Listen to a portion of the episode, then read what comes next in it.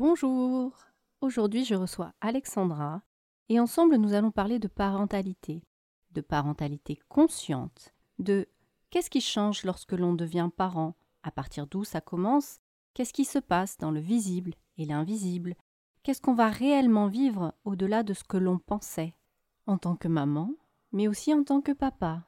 Et à travers cet échange, j'espère que nous arriverons à transmettre ce message très, très, très, très important et essentiel. C'est que personne n'a la formule magique pour être un bon parent. Le plus important, c'est que on ne peut pas apprendre à être parent. On le devient. Et c'est ce qu'on va vous partager à travers cet échange extrêmement riche. À travers ce podcast, je rencontre Alexandra pour la première fois, à travers ce plaisir de co-créer en échangeant ensemble. Allez, on y va, c'est parti. Bonjour, c'est Laetitia. Dans cet espace, je donne voix à Spirituellement Vôtre, le podcast qui se veut être un témoignage de la spiritualité au quotidien. Ici, au fil du temps, les expériences de vie se partagent, tout comme l'inspiration d'une spiritualité universelle, simple, vivante, vibrante, accessible à tous, intégrée dans tous les domaines de la vie. Osons la spiritualité au quotidien ensemble. Hello, hello Aujourd'hui, je reçois Alexandra. Bonjour Alexandra. Bonjour Laetitia. Je t'ai proposé de venir parler de la parentalité. C'est par ce biais-là que je t'ai découverte sur Instagram. C'est vrai qu'on ne se connaît pas avant cela, en tout cas. Ça me semblait intéressant de pouvoir t'accueillir autour de ce thème, puisque ce que tu partages a vraiment résonance en moi et ça me semblait important de pouvoir euh, échanger autour de, cette question-là. Je te laisserai euh, ressentir ce qui est juste pour toi, de visiter autour de, la parentalité et qu'on puisse tous goûter à ce que tu as partagé. Est-ce qu'il y a quelque chose que tu aimerais poser en tout premier lieu, euh, en démarrage? Oui, déjà merci de m'avoir invité, de m'avoir proposé de prendre la parole sur ce sujet. La chose en fait euh, que j'aimerais dire pour commencer, c'est que quand on devient parent, il y a plein de choses qui se passent en nous parce que finalement l'accès euh, à la parentalité, euh, c'est un accès en fait à des parts de nous-mêmes que nous ne connaissions pas, que nous ne connaissions pas comme ça. Donc c'est une redécouverte de soi.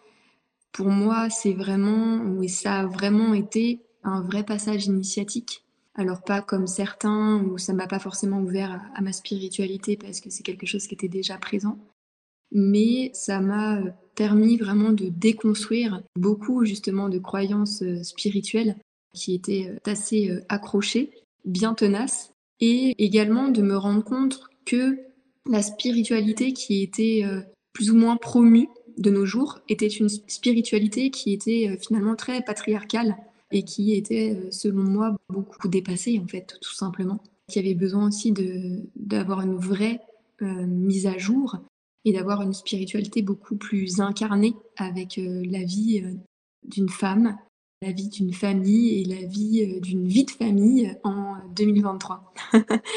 Donc dans ces années-là que, nous traversons, ce qu'on pourrait appeler même voilà une nouvelle spiritualité de l'âge du Verseau, si on pouvait le dire comme ça. Donc voilà, je trouve que ça déjà, c'est une première des choses qui peut être dite. Et la deuxième, c'est que euh, en fait, on n'apprend pas à être parent. Et on aurait envie d'apprendre à être parent, et en fait, c'est quelque chose qui ne s'apprend pas, puisque euh, on le devient. Euh, donc c'est quelque chose qui n'est pas un concept mental que l'on peut même mentaliser, sur lequel on peut se reposer mentalement, puisque c'est quelque chose vraiment qui nous traverse et que l'on vit en fait dans notre chair et que l'on doit vivre dans notre chair. C'est-à-dire que cette renaissance, ce passage, vient nous travailler, nous, polir, nous affiner, nous malaxer, peu importe le mot en fait que, l'on va prendre, mais c'est vraiment euh, un ouvrage intérieur. Et euh, c'est important aussi ça d'en prendre conscience en étant parent, parce que c'est vrai que on se met souvent euh, beaucoup de pression. Voilà. on s'impose, euh, on s'impose, euh, on, se l'impose nous-mêmes. Hein. Il n'y a, pas besoin de, personnes extérieures pour nous, pour nous l'imposer, cette pression, mais on est, très fort et les femmes sont très fortes d'ailleurs pour s'imposer. Et, d'autant plus quand on connaît l'importance de ce que l'on vit nous en tant que parents et de la répercussion sur l'enfant. Mais c'est quelque chose aussi d'ailleurs qui vient nous faire peur, c'est-à-dire, euh, ok, j'ai une, influence sur mon enfant, faut que j'ai la meilleure influence sur mon enfant. Comment je fais pour être la meilleure maman et donc d'être parfaite tout le temps? Sauf que, euh, en fait, l'enfant ne va pas chercher un, parent parfait. L'enfant va chercher euh, tout simplement un, parent qui est euh, plein et entier de tout ce qu'il est, avec toutes ses facettes et toutes ses nuances. Et il ne demande rien, rien en fait finalement à son parent à part d'être qui il est vraiment et de lui offrir ce qu'il est. Parce que l'enfant finalement choisit, choisit son parent, choisit ses parents euh, avant tout pour ses forces, mais aussi et surtout pour ses faiblesses. Donc voilà. Il y a la question du karma aussi qui se pose là. Hein. Avant l'incarnation, on choisit on va atterrir hein, quelque part euh, parce que ça fait résonance à notre propre karma, le karma de la famille. Et puis il y a les éléments qui nous sont donnés pour démarrer, pour avoir la matière, pour pouvoir faire les apprentissages et pouvoir grandir et se construire autour de ça. C'est vrai que c'est hyper important ce que tu partages. Et tu vois ce qui fait résonance avec ce que tu disais euh, dans le fait que l'enfant a besoin d'un parent qui est imparfait finalement, avec toutes ses facettes si on offre ça à notre enfant, c'est aussi le témoignage de voilà, toi aussi tu as l'autorisation d'être imparfait et tu vas pouvoir incarner toutes les parties de toi-même et, c'est ok. Complètement, puisqu'on le voit en plus après, euh, je sais pas toi comment tu l'as vécu, mais dans ton cheminement intérieur, beaucoup de gens qui cheminent vont à un moment donné dans leur parcours intérieur passer par casser en fait l'image du parent parfait. C'est-à-dire, euh, bah, mon parent, mon père, ma mère, je l'ai idéalisé, je l'ai mis sur un piédestal. Et en fait, ce qui fait mal à un moment donné dans la thérapie ou dans le cheminement, c'est de se rendre compte que ben, notre parent, c'est un être humain. et euh, en fait, c'est pas Dieu. C'est pas Dieu. Et euh, en fait, on, c'est vrai quand on, en tant qu'enfant, on a tendance parce que c'est tout un, un, embroglio en fait, des années en fait de, je dirais de, de mémoire en fait de qu'est-ce qu'est parent, qu'est-ce que faire famille, qu'est-ce que l'on doit vraiment montrer à son enfant, parce que peu de parents finalement euh, s'autorisent à pleurer ou montrer leurs failles devant leurs enfants. Et à un moment donné, on crée en fait ce, c'est vraiment cette image du parent infaillible et euh, l'enfant va croire que effectivement son parent est infaillible et à ce moment-là, quand il se rend compte que son parent est faillible, il y a tout qui s'écroule. En fait, toute l'image qu'il a construite, presque même toute sa vie, toute l'image de sa vie parfaite s'écroule. Et ça fait mal parce qu'on se dit, bah, mon parent, il a fait des erreurs. Et puis après, on va, finalement, on va lui reprocher à ce parent-là d'avoir fait des erreurs. On va lui reprocher de ne pas être parfait. On va lui reprocher d'avoir euh, pas assez donné d'amour, manqué de ci, manqué de ça, etc. Alors que, en réalité, c'est humain. C'est humain. Euh, et, effectivement, comme tu disais, euh, finalement, montrer tout de suite qu'il n'y euh, a pas de honte à être humain. Nous n'avons pas à avoir de honte de notre propre humanité. C'est ça justement ce qui nous rend vraiment puissants. Et c'est en là que, que toute l'expérience prend son sens, parce que c'est aussi en s'autorisant à vivre pleinement notre propre humanité que, à partir de là, on peut s'offrir cet espace où euh, tout peut être accueilli, tout peut être reconnu et on vient toucher finalement à une douceur de vivre avec soi-même et donc avec l'autre et dans sa famille qui va être bien plus euh, propice à, voilà je dirais comment je pourrais le dire, à quelque chose de plus doux, euh, de plus simple, de plus tranquille, de plus posé où finalement on va arriver à, jongler en fait avec le quotidien de manière beaucoup plus douce. Vraiment, il y a vraiment cette notion de douceur au-delà de la simplicité, mais on va être beaucoup plus malléable, adaptable, et il y a des choses qui vont nous glisser dessus, comme un petit peu. Euh, si j'avais pas pris le mot jongler, j'aurais pu prendre le mot surfer, et on va euh, facilement en fait devenir un surfeur, et on va facilement être en capacité de savoir prendre toutes les vagues parce qu'on connaît euh, complètement euh, qui on est et euh, nos, points forts, nos points faibles, nos faiblesses, et on va à chaque instant pouvoir trouver finalement un, équilibre au sein même de notre famille, quelque chose qui nous équilibre nous d'abord, et qui va forcément ensuite équilibrer l'enfant. Je te rejoins complètement sur ça, tu vois, ça fait écho vraiment à cette notion d'accepter sa vulnérabilité parce que euh, être authentique, être dans cette euh, incarnation de bah, qui je suis avec mes forces, mes faiblesses, c'est aussi accepter que oui, j'ai des vulnérabilités et ben c'est pas grave en fait, ça fait partie de moi et c'est acceptable. Et cette notion de la vulnérabilité, c'est acceptable, c'est souvent compliqué pour beaucoup, beaucoup de gens. Alors que bah, si j'accepte finalement que ma vulnérabilité, elle est là, que je la regarde, que je l'accueille et que je la mets sur la table, je vis plus dans un monde de peur où j'ai peur que quelqu'un voie cette faiblesse-là, puisque je l'ai mise moi-même sur la table. Ben, on peut décider de composer avec, un petit peu comme un, jeu de cartes où quand tu mets tes cartes sur la table, on peut continuer à jouer ensemble et on, peut construire quelque chose. Oui, c'est clair. Ça me semble vraiment important de, de pouvoir partager ça avec nos enfants. Et je te rejoins complètement, tu vois, ce matin.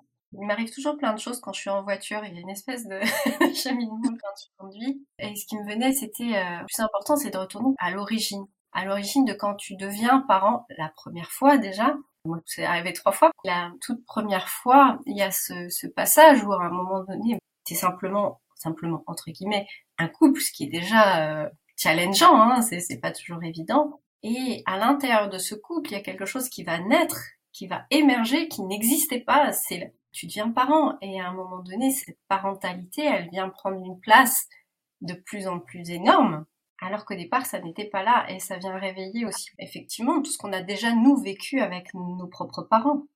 Complètement. Ouais ouais. Et puis il est facile du coup de, se perdre là-dedans aussi. C'est-à-dire qu'à un moment donné, comme tu dis si bien, bah, le couple devient plus, plus parent que couple. On peut très vite euh, tomber dans euh, finalement euh, la relation de parent à parent et, et, et, plus du tout de couple. Donc c'est aussi tout un processus d'arriver à retrouver de nous dans le, dans le maman ou de nous dans le papa. Et en fait, euh, c'est bien prendre conscience que euh, à la base, en fait, euh, il y a la vie en nous.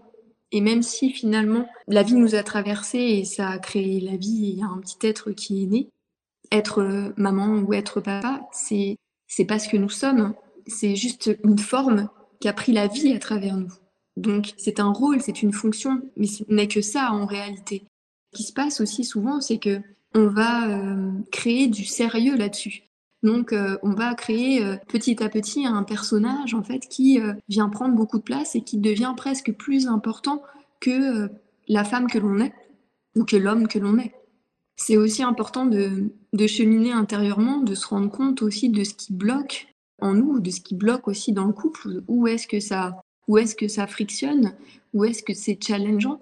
Pour euh, à un moment donné se dire ok est-ce que finalement là je crée pas une dualité à l'intérieur de moi et qu'il y ait différentes parts en moi qui sont en train de, de se confronter? Par exemple entre la part bah, de la maman euh, la part euh, la part maman la part je sais pas pour les femmes entrepreneuses la part amante moi j'ai envie d'être d'être une amante avec mon conjoint et cette part là elle se confronte avec l'autre etc et, en fait, d'observer tout ça, revenir, comme tu dis si bien, à l'origine, c'est-à-dire que à l'origine de tout, il y a la vie en, nous, en fait, il y a la vie en toi, il y a l'âme en toi, il y a ce que tu es, et il y a effectivement euh, un sens en tout ça. C'est savoir aussi à un moment donné se détacher de toutes ces formes, en fait, de toutes ces formes illusoires que nous ne sommes pas, pour regoûter pleinement plus profondément, je dirais même, en ayant traversé ce passage ou ces différents passages, effectivement en étant devenue plusieurs fois mère, eh bien, c'est de se retrouver pleinement soi à travers tout ça. Et ça, c'est extrêmement challengeant, beaucoup plus pour une femme que pour un homme, parce qu'il y a un héritage derrière. Il y a un héritage de ce qu'est être une femme, de ce qu'est être une mère. Il y a quand même des, siècles et des siècles de euh, la femme n'est qu'une mère. Que, en fait, une femme n'est là que pour enfanter l'enfant et s'occuper du foyer. Il y a toute cette charge, en fait, quand on devient mère, qui arrive, en fait, qu'on peut s'octroyer et on peut s'imposer à soi-même. Mais au-delà de ça, si on est fortement sensible, on peut aussi ressentir que ça, c'est une mémoire collective. Donc ça fait partie justement d'un karma collectif et d'un karma des femmes collectives. Et ça, quand on devient mère, ben, tout de suite, ça nous tombe dessus, qu'on le veuille ou non. Et ça peut être encore en plus ajouté et rajouté à ce poids qu'on peut ressentir, qui provient aussi de nos propres lignées de femmes donc du propre lien notre propre manière d'être femme au sein même de notre lignée. Et de tout ce qui va nous incomber au point de vue vibratoire d'ordre transgénérationnel. Donc ça aussi c'est fort et ça aussi c'est pas c'est pas à nier en fait, c'est vraiment à regarder, à voir, prendre conscience aussi de tout ce qui se joue à l'intérieur de nous et de tout, comme tu disais, de toutes les possibilités que l'on a à jouer aussi avec nos propres cartes et d'arrêter en fait de rejouer le même jeu que les autres. mais de jouer avec notre propre jeu à nous. Mmh. C'est clair. Et tu vois, ça, fait écho ce que tu dis à, une histoire de famille en fait. Dans ma famille, ma grand-mère paternelle a eu neuf enfants. Elle a passé sa vie à, devenir mère encore une fois. Il y a dans la lignée un poids sur ça, sur euh, le poids de la la révolte du ok mais j'ai pas envie que d'être ça. Et c'est vrai que c'est quelque chose que moi j'ai pris euh, pleine face hein, pour pas le dire autrement et où il a fallu travailler avec ça aussi. Et cette colère qui était d'être mère qui n'était pas choisie puisqu'à l'époque c'était euh, tout à fait. les codes qui imposaient ça. Et mon grand-père qui était très euh, pour lui ça faisait partie de son job c'était de faire le plus d'enfants possible. Et c'est vrai que c'est des chemins de vie qui laissent des traces lignées et, qu'il faut réinventer au moment où bah, on prend la place sur le même cheminement de parentalité. Ça pose beaucoup de questions. Complètement. Et tu vois, tu parlais du couple tout à l'heure, ça on pose véritablement dans le couple aussi. Parce qu'il y a notre histoire, euh, toi, ton histoire du coup, par exemple, en tant que femme. Donc il y a l'histoire de nous en tant que femme, mais il y a l'histoire aussi de notre conjoint en tant qu'homme et de ce qui aussi euh, sur lui. Donc euh, voilà, ben, un homme, ça doit prendre soin de la femme et la femme, elle reste au foyer. Et qu'il veuille ou non, en fait, il aimerait bien peut-être potentiellement que sa femme, elle puisse euh, jouir de la vie et s'émanciper, mais malgré tout, en lui, sa lignée aussi ne porte pas ça. Donc voilà, ça met aussi la parentalité, mais face aussi à toutes ces mémoires en fait que l'on porte chacun. C'est vraiment un terrain euh, pour le coup de développement personnel et spirituel très très fort et très intense. Ça aussi, on n'est pas forcément euh, au courant. On peut pas apprendre à être parent, mais par contre, c'est vrai qu'on peut euh, se tenir euh, informé, avoir accès à de l'information sur ce que ça va peut-être venir chercher, peut-être venir bousculer. Et moi, ce que j'aime bien aussi dire et proposer, je trouve, c'est que on peut aussi déjà s'accompagner et réaliser cet ouvrage intérieur en amont pour que ce soit plus doux, pour pas que justement euh, le fait de, devenir parent et cette naissance viennent complètement euh, tout déconstruire et qu'on fasse forcément une crise identitaire qui soit euh, très très forte comme beaucoup de personnes vivent et ce dont on parle aujourd'hui qui s'appelle la matrescence. C'est pas forcément une obligation, mais c'est vrai que si on n'a pas déjà bah, un peu entre guillemets travaillé sur soi, ou on ne sait pas questionner, interroger, introspecter, etc., ça peut vraiment être violent en réalité. Ça peut vraiment être une grande violence, une très très grande intensité. Et même si on a fait déjà aussi ce travail sur soi, ça peut l'être aussi.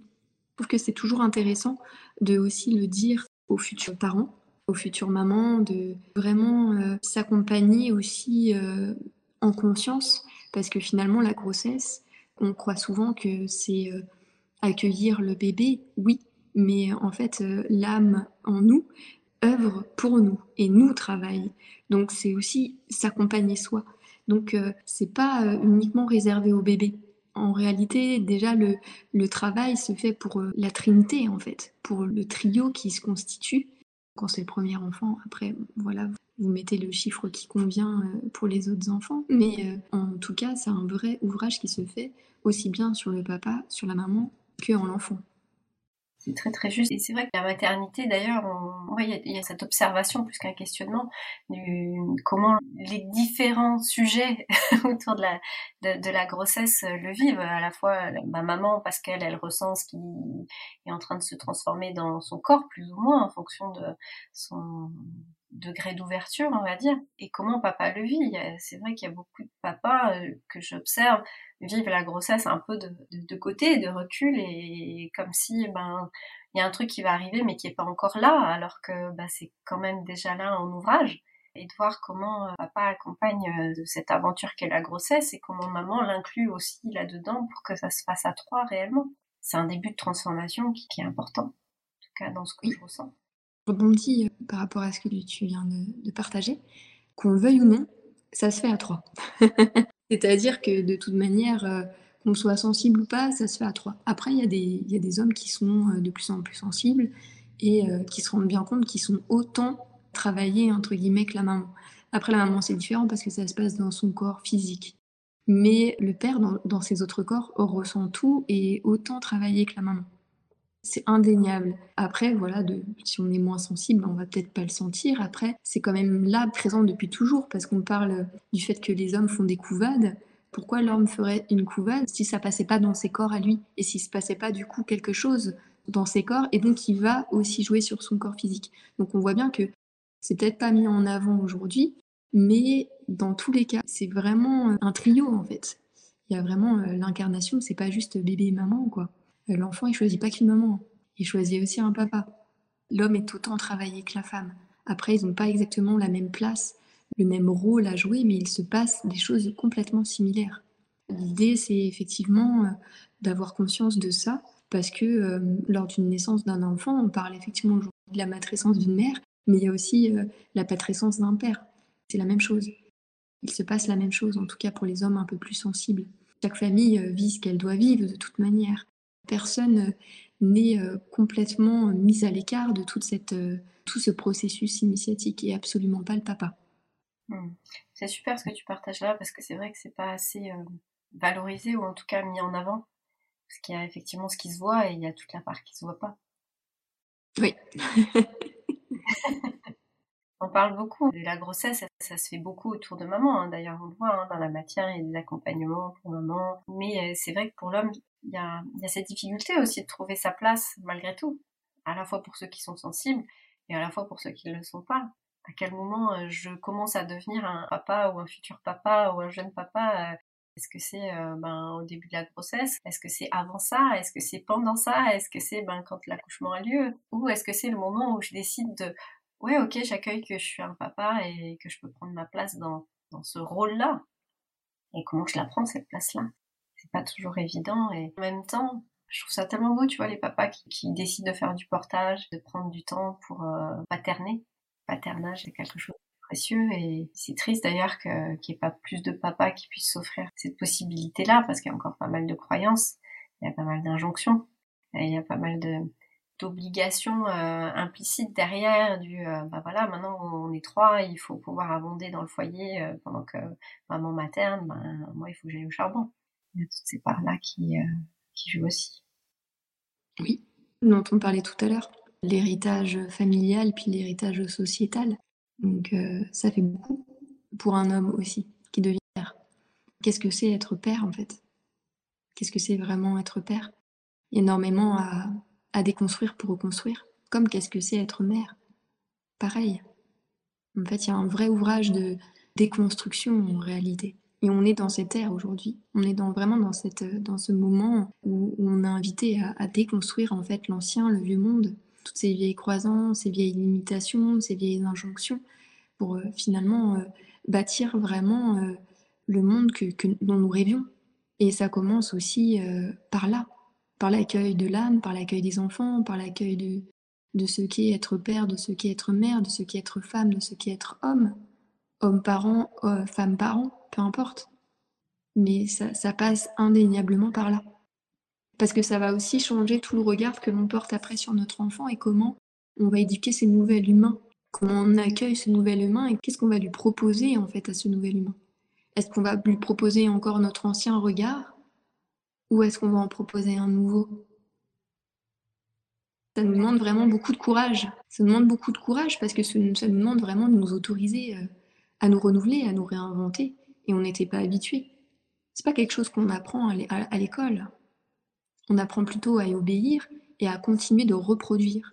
Mais personne nous a dit que tout était possible et si on voulait, on pouvait nous réinventer et croire en ce que nous, on a envie de croire. Et que nous, on était créateurs de notre réalité. Donc euh, oui, c'est euh, vraiment un changement de paradigme. Ouais, et puis tout ça, ça implique vraiment d'avoir fait déjà en amont un travail sur soi, parce que dans cette création de quelque chose de nouveau et de pas reproduire ce qui a été reproduit jusque-là, il y a cette notion de se positionner avec justesse pour pouvoir se confronter à l'ancien et dire bah non moi je construis quelque chose de nouveau et pouvoir euh, montrer ça et, l'incarner face à, toutes les personnes qui vont être en résistance par rapport à ça parce que bah non c'est comme ça qu'on fait parce que pourquoi? Bah parce qu'on a toujours fait comme ça et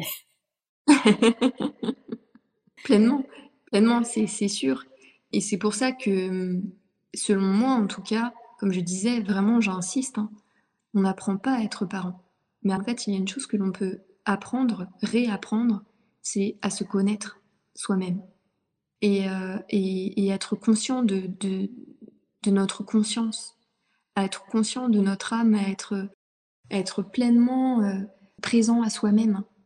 Et ça, par contre, c'est quelque chose qui peut être réappris.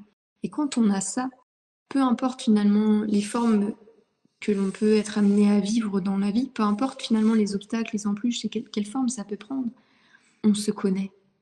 On a ce socle en fait de confiance, cette base de sécurité, cette base d'amour, ce regard justement conscient, bienveillant qui, à chaque instant, nous permet d'être en paix en fait au cœur de, de nos tempêtes intérieures et de trouver en fait, de savoir qu'il y a un espace ressource en paix, tranquille, d'amour en nous qui est toujours là, qui ne partira jamais, dans lequel on peut se reposer, même si ça brasse de tous les côtés. Ça, je trouve que c'est essentiel. Vraiment, c'est essentiel et c'est très précieux. Et malheureusement, c'est pas assez regardé. Il y, a, il y a tellement de propositions dans la mise en sécurité, la confiance ou euh, tout ce qui est partagé. En tout cas, on va dire sur le, le, gros de ce qu'on peut voir autour de nous. C'est le côté où il faut construire ça dans la matière à l'extérieur, alors que c'est disponible à l'intérieur. Mais euh, ouais, il faut, partir euh, en spéléologie à un moment donné, rentrer aller le chercher. Et quand on l'a trouvé, bah c'est là en fait. Eh, j'aime bien, ton image de, spéléologie. Oui, oui, c'est ça, c'est ça. On pense souvent que euh, qu'en fait ça va être à l'extérieur et tu vois, ça vient vraiment me, faire penser à tout ce qui, tout ce qui euh, traîne autour. Euh, excuse-moi de le dire comme ça, mais c'est un petit peu comme ça que ça me vient. Mais tout ce qui peut brasser et traîner autour de cette parentalité, on voit bien que, quand je regarde vraiment, il y a une partie de moi qui sourit vraiment parce que encore une fois bah, on nous invente des méthodes, des méthodes toujours plus efficaces que les autres. Alors la parentalité positive, après c'est la parentalité bienveillante, après c'est la parentalité si, après c'est la parentalité créative, après demain ce sera une autre. mais euh, en fait ça, ça nous invite souvent et quand je vois, après tout le monde ne le présente pas comme ça, mais quand tu regardes, en fait c'est encore plein d'injonctions, c'est encore de plein de bien faire, tu vois, bien faire, comment bien faire en fait? On joue sur cette encore euh, à la ligne d'une peur qu'on ferait mal. Et en fait, on continue d'alimenter en chacun cet esprit duel entre un bien et un mal. Sauf que la conscience, elle est au-dessus de tout ça. Quand on est conscient pleinement de qui on est, alors je dis pas que ça s'appelle la parentalité consciente, mais euh, ce serait la chose qui, qui serait la plus, euh, la plus juste, en tout cas, où ça résonnerait plus une, une certaine forme de justesse. Après, tout dépend comment elle est présentée. Mais finalement, c'est la clé, c'est la conscience en fait. La clé dans tout et au cœur même de la parentalité, c'est la conscience. Parce qu'une fois en fait que je suis, je suis conscient, j'ai plus peur. J'ai plus peur de mal faire. J'ai plus peur de bien faire. J'ai plus, j'ai plus peur de pas euh, pouvoir chercher ou de pas prouver ou de. Et en fait, il n'y a plus rien qui se passe. Je dois rien prouver. Je dois juste en fait vivre et kiffer fait ma vie, fait ce que je suis, et fait le parent que je suis, fait l'homme ou la femme que je suis. Et l'idée, c'est simplement de vivre. Et à chaque fois, en fait, même si à un moment donné, il y a quelque chose qui me vient et que j'ignorais jusqu'alors, bah c'est ok. Parce que maintenant, j'en ai conscience. Et comme j'en ai conscience, et eh ben, je le vois. Donc du coup, je suis plus ignorant. Donc du coup, je peux changer. Donc du coup, je peux créer autre chose en fonction de ce que je suis. Donc pour moi, il n'y a pas de méthode en fait. Il n'y a pas de méthode, il n'y a pas. Souvent, on vient, les gens viennent dans ma formation et ils pensent qu'ils vont apprendre une méthodologie ou une pédagogie, mais en fait, il n'y en a pas. Parce que la vraie pédagogie, pour moi, et c'est ce que j'explique, c'est, c'est être. C'est arrêter de faire, faire bien, faire mal. C'est juste être, être pleinement soi. Et donc, la pédagogie, la vraie, ce serait la pédagogie de l'être.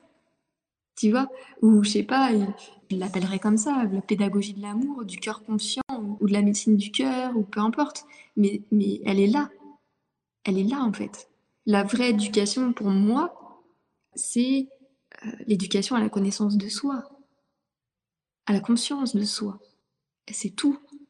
C'est juste ça que chaque être humain, je crois, sur Terre, a besoin, et peut-être que chacun, au fond de lui, dans son propre cœur, aspire à ça. Complètement. Complètement. Écoute, euh, je te remercie pour euh, tout ce que tu as partagé avec nous aujourd'hui. Et, c'est vrai que le plus important, je te rejoins, c'est vraiment cette notion de, conscience et de cœur conscient. C'est être pleinement soi et, de pouvoir accueillir que ouais c'est ok d'être pleinement soi. Alors je mettrais peut-être juste un bémol sur une notion de sans rentrer dans un auto comment dire ça? Sans, sans vouer sa vie à regarder son nombril. Ouais. Mais là, ça, c'est une, une crainte ou une peur parce que euh, dans cet espace, en fait, euh, d'amour, il n'y a que l'amour, en fait. dans cet espace que de, de conscience, il n'y a que la conscience. Et la conscience, elle est amour. Donc, n'y a pas de, de, de, de, choses égotiques ou égoïstes ou quoi, ok, ça n'existe pas dans cet espace. Et si on goûte à cet espace, quand tu as goûté à cet espace, il pose plus la question. C'est très bien que ça n'existe pas et tu sais très bien que tu peux pas l'être. C'est ce qui fait toute la différence. Tu vois, c'est à partir du moment où tu es dans cet espace. Complètement. Et quand on n'y a pas goûté, on ne sait pas ce que ça fait. On aimerait bien l'atteindre, mais on ne sait pas. C'est comme quand on n'a jamais goûté un plat, bah, on ne sait pas quel goût ça a. Oui, tu peux imaginer. C'est ça. Tu peux imaginer, tu peux te faire plein de films, te raconter plein d'histoires et aussi te raconter l'histoire que c'est pas pour toi ou que t'aimeras pas le plat. Mais tu sais pas parce qu'en fait tu l'as jamais goûté. Complètement. Merci euh, pour tout ça. Est-ce que tu, tu, souhaites poser une dernière chose avant qu'on se quitte? Je trouve que finir là-dessus c'est plutôt c'est plutôt bien. Mais euh, je dirais euh, de lâcher vos, costumes de, parents parfaits, lâcher toutes les injonctions que vous pouvez entendre, celles que vous connaissez, et, chercher plutôt ce qui vous rend vibrant, ce qui vous rend vivant et ce qui fait que vous sentez la vie couler en vous. Et plus vous allez euh, trouver ça, plus vous allez goûter à ça, plus vous allez vous laisser vivre. Et ça, ça n'a pas de prix. Ça n'a pas de prix rien que pour vous, mais aussi pour toute votre famille, y compris pour vos enfants. Merci pour cette invitation à, goûter à la saveur de la vie pleinement.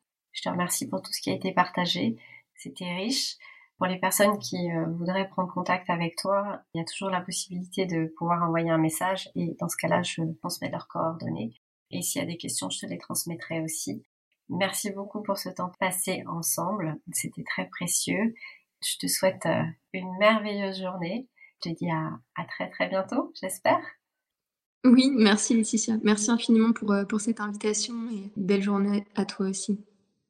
Merci. Bye bye. Hé, hé, ne coupe pas encore, écoute la suite.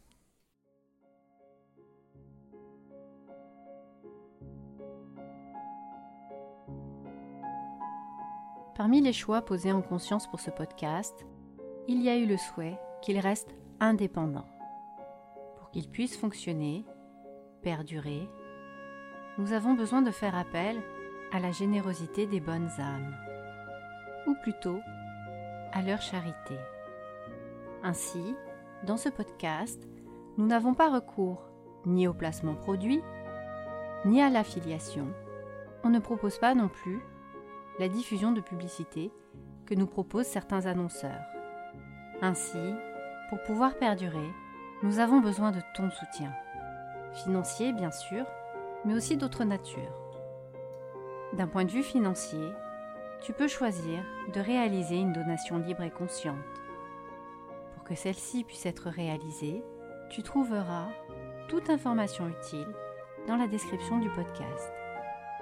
Grâce à ton don, à cette générosité du cœur, de nouveaux épisodes pourront être offerts et nous pourrons continuer à partager des contenus, des témoignages et aussi des inspirations. Et si tu aimes ce podcast, si tu l'apprécies, nous t'encourageons à le partager à d'autres parce que c'est aussi ainsi que d'autres personnes, d'autres âmes pourront choisir, elles aussi, de soutenir et de faire un don à leur tour, ou de devenir témoignage.